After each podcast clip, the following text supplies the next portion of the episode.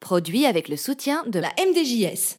Bienvenue les amis dans un nouveau podcast icône de Radio Ma'alif euh, où nous dressons euh, euh, une série de une galerie de portraits. Alors on nous reproche parfois de ne pas aller dans le fond de parcours des personnages. C'est pas l'objectif. Hein. On a envie que de mettre un spotlight sur sur des gens qu'on aime via des gens qui les aiment, qui viennent en parler et de vous laisser aller chercher après hein, ou porter la suite des recherches ou, ou, nous en proposer. On est complètement ouvert à ça. Avec moi aujourd'hui pour l'exercice Mahdi Bouzienne. Salut Mahdi.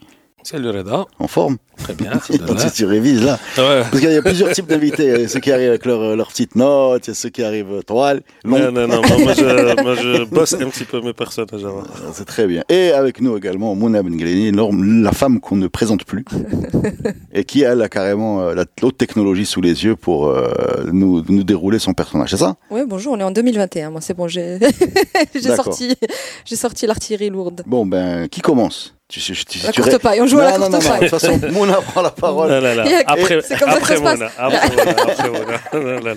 Allez Mouna, vas-y, de qui tu veux Allez. nous parler? Je démarre. Ben, moi, j'ai choisi une femme pour euh, pour aujourd'hui, qui est une icône.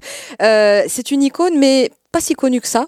Il s'agit de la première aviatrice marocaine et première aviatrice en fait du- de la région MENA. Enfin, L'appellation MENA c'est nouveau, mais mais c'est la première aviatrice du monde arabe et elle s'appelle Touria Chaoui. Heureusement que Khadeli t'entend pas, parce que si, Elle est- si tu lui dis qu'on est dans le monde arabe, Là, voilà te- la, nouvelle appellation. Non, Non, non, mais la nouvelle appellation, mais c'est la Mi- Middle East, North Mi- Africa. North Africa, exactement. Cela dit, cela dit, si vous permettez que je fasse Bien une petite euh, parenthèse, La haute. cette, euh, cet- l'accrochage du Maroc par les, en particulier multinationales, au Middle Oui.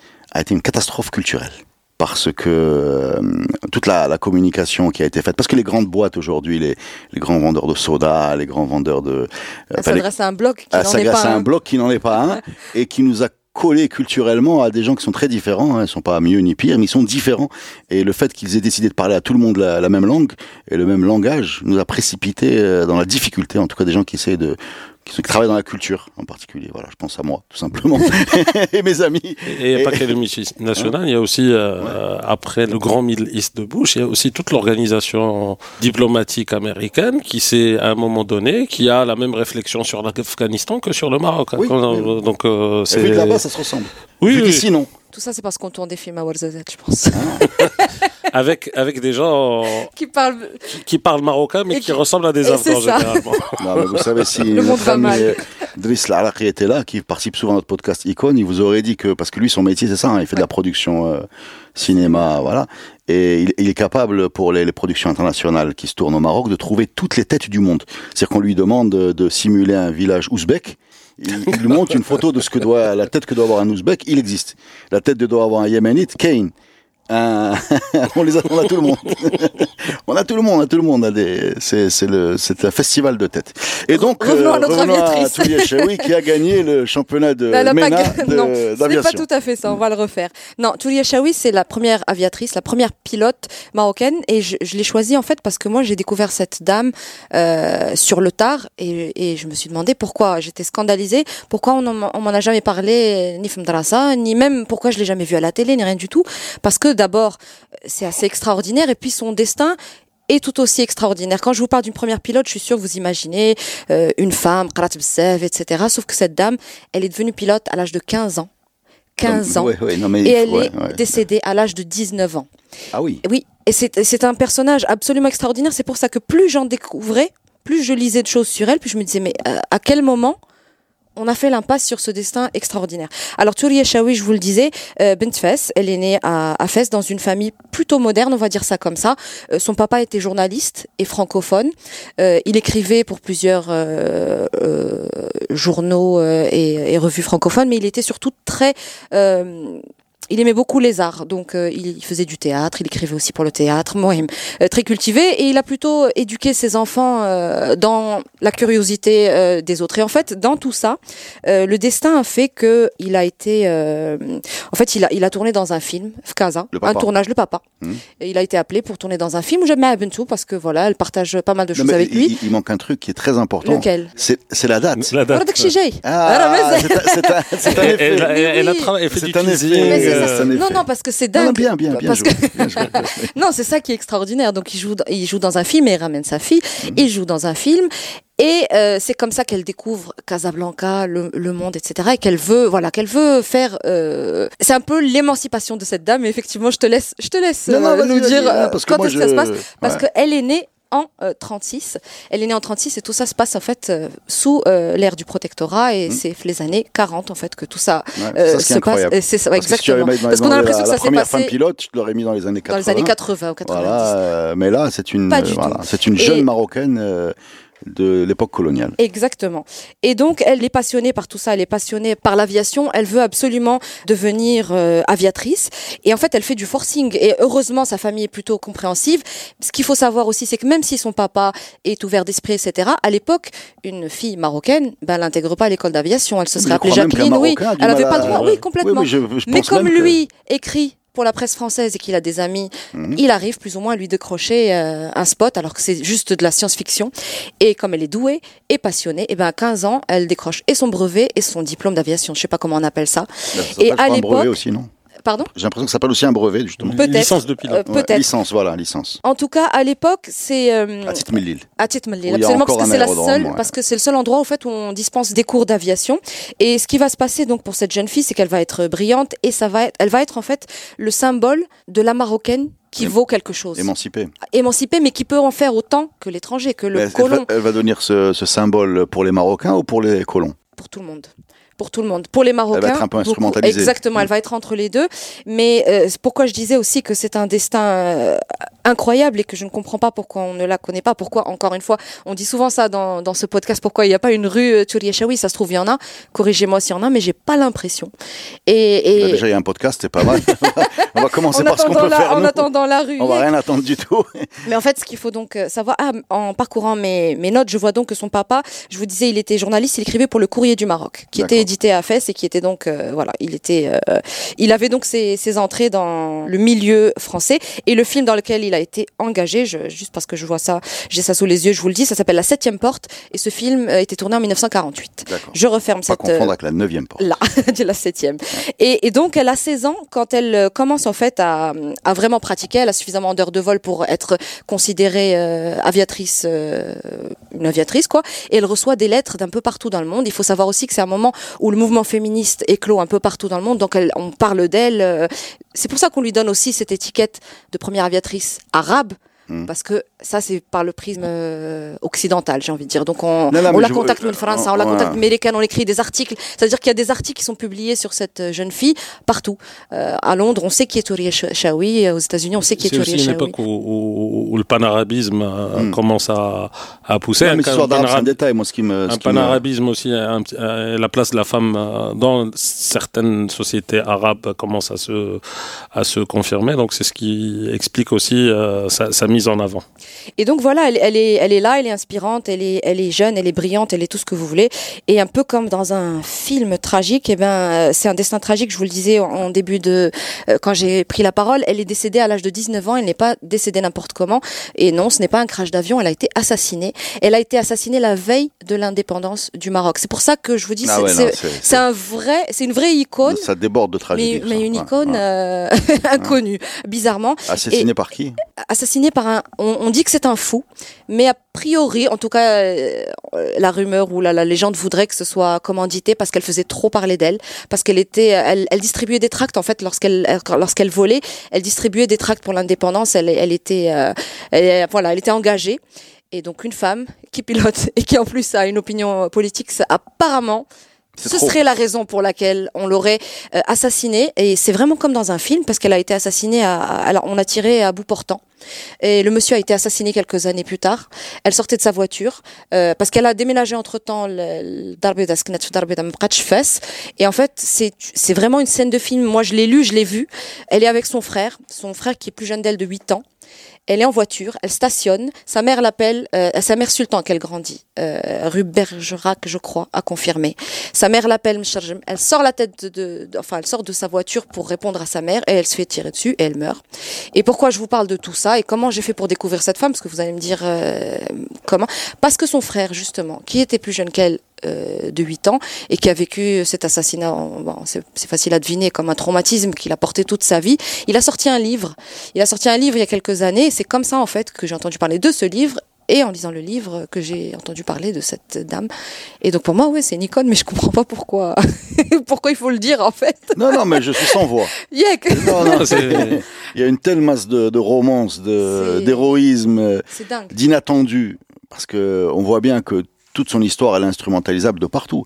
Tous euh, les angles sont bons. Ouais, tous les angles sont bons. Voilà, on Ouais. peut on peut prendre le- si j'étais un colon, j'aurais dit regardez la, le la bien. femme libérée. Ouais, euh, la femme libérée. Heureusement qu'on est venu pour les laisser conduire des avions. Euh, les indépendantistes, enfin, les nationalistes, les patriotes marocains vont te dire regarde, euh, on est sous le joug alors qu'on est capable de tout faire comme eux. Euh, le féminisme va te dire regardez une femme, parce que je pense que la- voilà, il y a pas 50 000 pilotes. Oui, oui, non. On est en période de guerre, donc euh, l'aviation, euh, c'est pas non plus. Euh, je dirais, on, on est dans une Non, période déjà, instable. déjà en 50, je pense pas qu'il y ait beaucoup de gens qui pilotent, déjà, dans l'absolu. ouais. Encore plus une jeune fille de 17 ans ou 18 ans. Enfin, c'est euh, c'est dingue. Bah, écoute, Et donc, euh, juste je pour, sais comme même tu pas disais. s'il y avait beaucoup de pilotes hommes marocains. Déjà, c'est ça, de, de pilote dans l'absolu, en marocain encore plus. Moi, par exemple, et c'est pour ça aussi que, je, que le jour où j'ai entendu parler d'elle, si tu me parles d'aviation au Maroc, moi je pense à Saint-Exupéry. Ouais, Oui. C'est quand même, voilà. Mermoz. Euh, ou la Mermoz, voilà. Alors que non, Touri Achaoui, quoi, maintenant. Et euh, Écoute, juste pour suis- finir, ouais, parce ouais. que quand Hadar Bzev, il faut Ouais, m'arrêter non, des fois. non, vas-y, vas-y. Euh, son frère donc s'appelle parce qu'au début tu disais que euh, tu encourageais les auditeurs à faire leurs propres recherches. Ben, son frère s'appelle Salah Din Chaoui et, euh, et donc le livre s'appelle euh, Ma sœur Touria Chaoui, première aviatrice du monde arabe. C'est édité chez L'Armatan. Et c'est cool parce qu'on a on a la version d'un proche qui voilà qui euh, on a On fait sa on- voilà exactement Ah, qui a la, la veille de l'indépendance. La mais veille, a- mais vraiment la La- veille. C'est- littéralement la veille. Ouais. donc voilà. Bah, écoute, euh, merci beaucoup. je, je tire, euh, bah, je sais pas pourquoi, je tire une certaine fierté de cette dame Moi aussi, moi aussi, je suis très fière d'elle. c'est compliqué quand même piloter un avion. Voilà. Puis Après aujourd'hui, on dit qu'elles savent pas conduire des voitures. non, non, mais vraiment, c'est impressionnant. Voilà. Euh, validé. Next.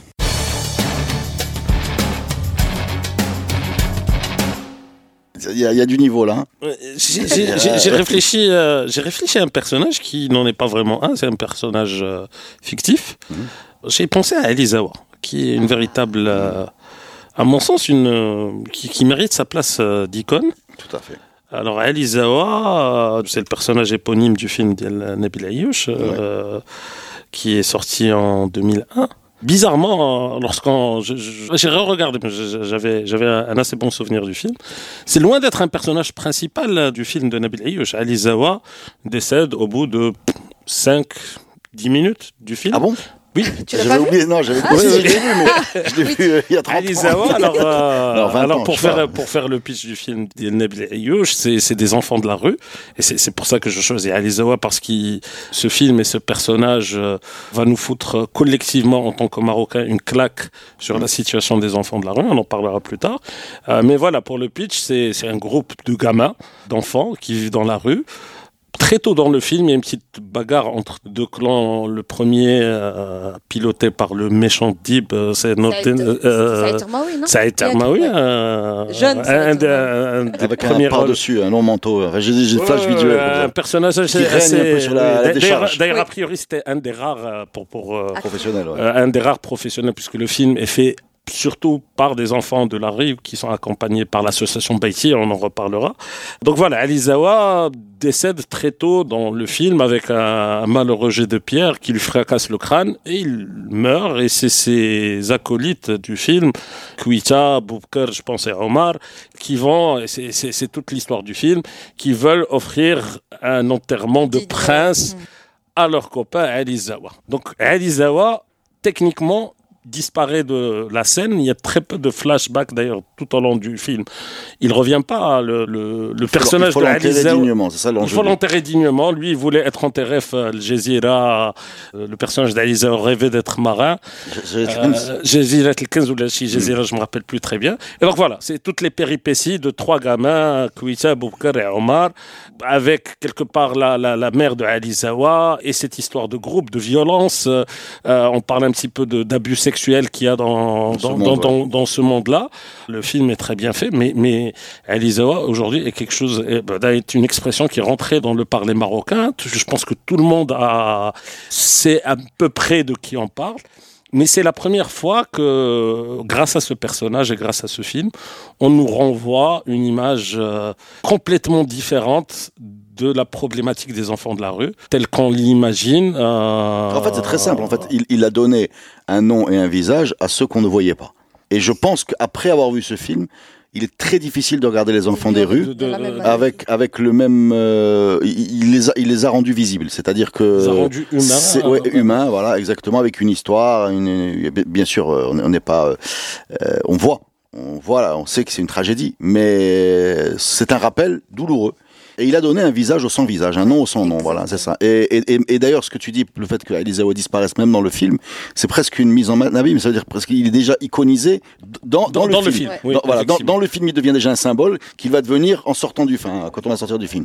Et- c'est- aussi un film, je, je, je voulais citer le personnage, parce qu'il a permis de mettre en avant, grâce au film, euh, le travail extraordinaire de certaines associations qui Ouais. travaillent sur la problématique des enfants de la rue, qui ne sont pas forcément visibles. Donc, euh, euh, l'association notamment Beiti, qui recueillait et qui accompagnait la plupart des enfants qui ont tourné dans le film de Nabil Ayouch, était quelque part prise en charge euh, par euh, Beiti. Donc, ça a propulsé euh, l'association Beiti, qui à l'époque était présidée par Najat Bjid, et a mis en valeur son, son, son travail, le travail extraordinaire qu'ils font avec les enfants de la rue, parce que c'est vraiment des, des ciné assez sordides, des histoires assez particulières. C'est des enfants qui n'est pas facile de sortir de la rue. On- on- ce ce n'est pas parce qu'on va leur euh, offrir euh, Non, non, c'est Le gîte et le euh, le couvert gîte et que le c'est- couvert que c'est des enfants ouais. qui vont sortir de la rue. C'est des enfants, ils appartiennent à la rue et donc euh, ont du mal à s'en sortir. Et, et je pense qu'à travers Elizawa, en tout cas moi personnellement, et je suis content de te l'entendre dire, mon regard sur euh, sur monde, hein, ces enfants qui dérangent dans la rue, qui sont un peu trop insistants, parfois quand ils m'ont dit, qui, parfois quand ils sont nombreux, peuvent euh, déclencher une certaine peur, une certaine crainte, Mm. etc. Moi, sincèrement, c'est quelque chose qui a changé ma, ma, ma, vision de voir les choses. Et depuis, d'ailleurs, la problématique des enfants de la rue a pris une place prépondérante dans l'action sociale. Hein. Beiti a fait des petits, hein, il y en a à Souera, il y en a à Marrakech, etc.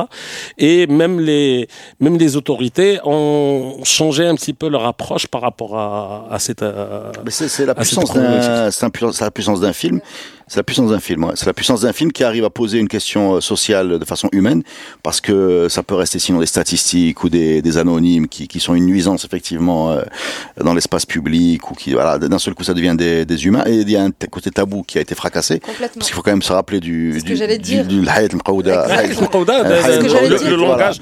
Voilà, Après- qui, après- qui à l'époque n'était pas si courant, euh, j'aimerais pas iconiser Nabil Ayouch, mais bon, Nabil. Ayouch a permis, oui, bien sûr, mais il a faut le dire, permis il- il a de- réussir Bien à, sûr, mais il faut le dire. à- ben, c'est un des rares films qui n'a pas fait autant polémique que, que, que les autres. Que les autres, mais, mais en tout cas, Mais moi je pense euh, meilleur. C'est une des. Ouais, il est très fort. Même les chevaux de. Dieu est bon. hein. Oui, mais pour moi, c'est son meilleur. Et pardon, je, je- juste, j'interviens pour dire que, pareil, je l'avais vu en 2001. À l'époque, j'étais étudiante à Paris. Je suis toujours au cinéma.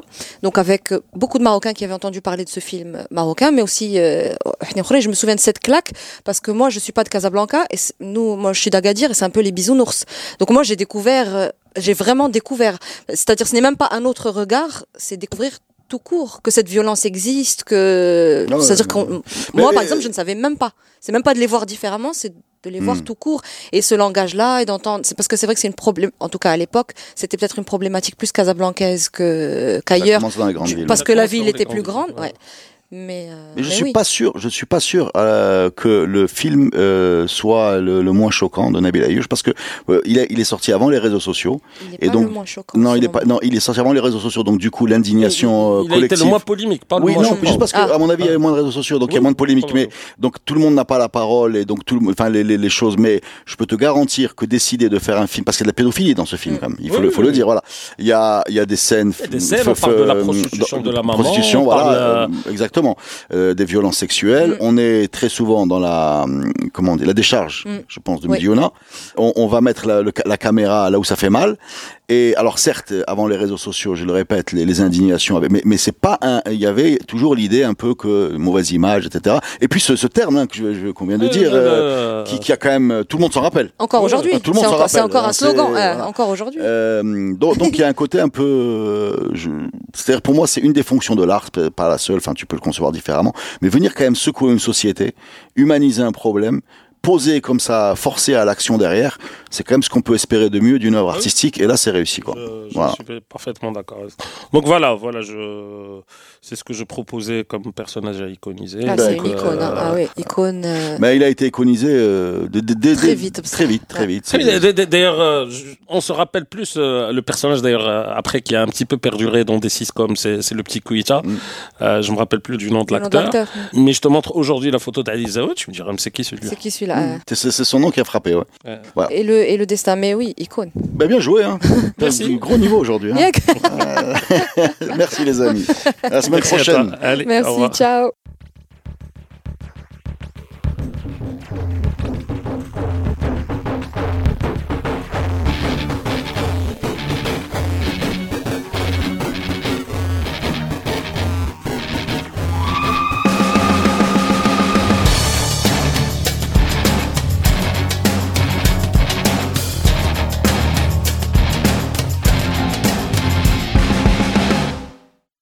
Produit avec le soutien de la MDJS.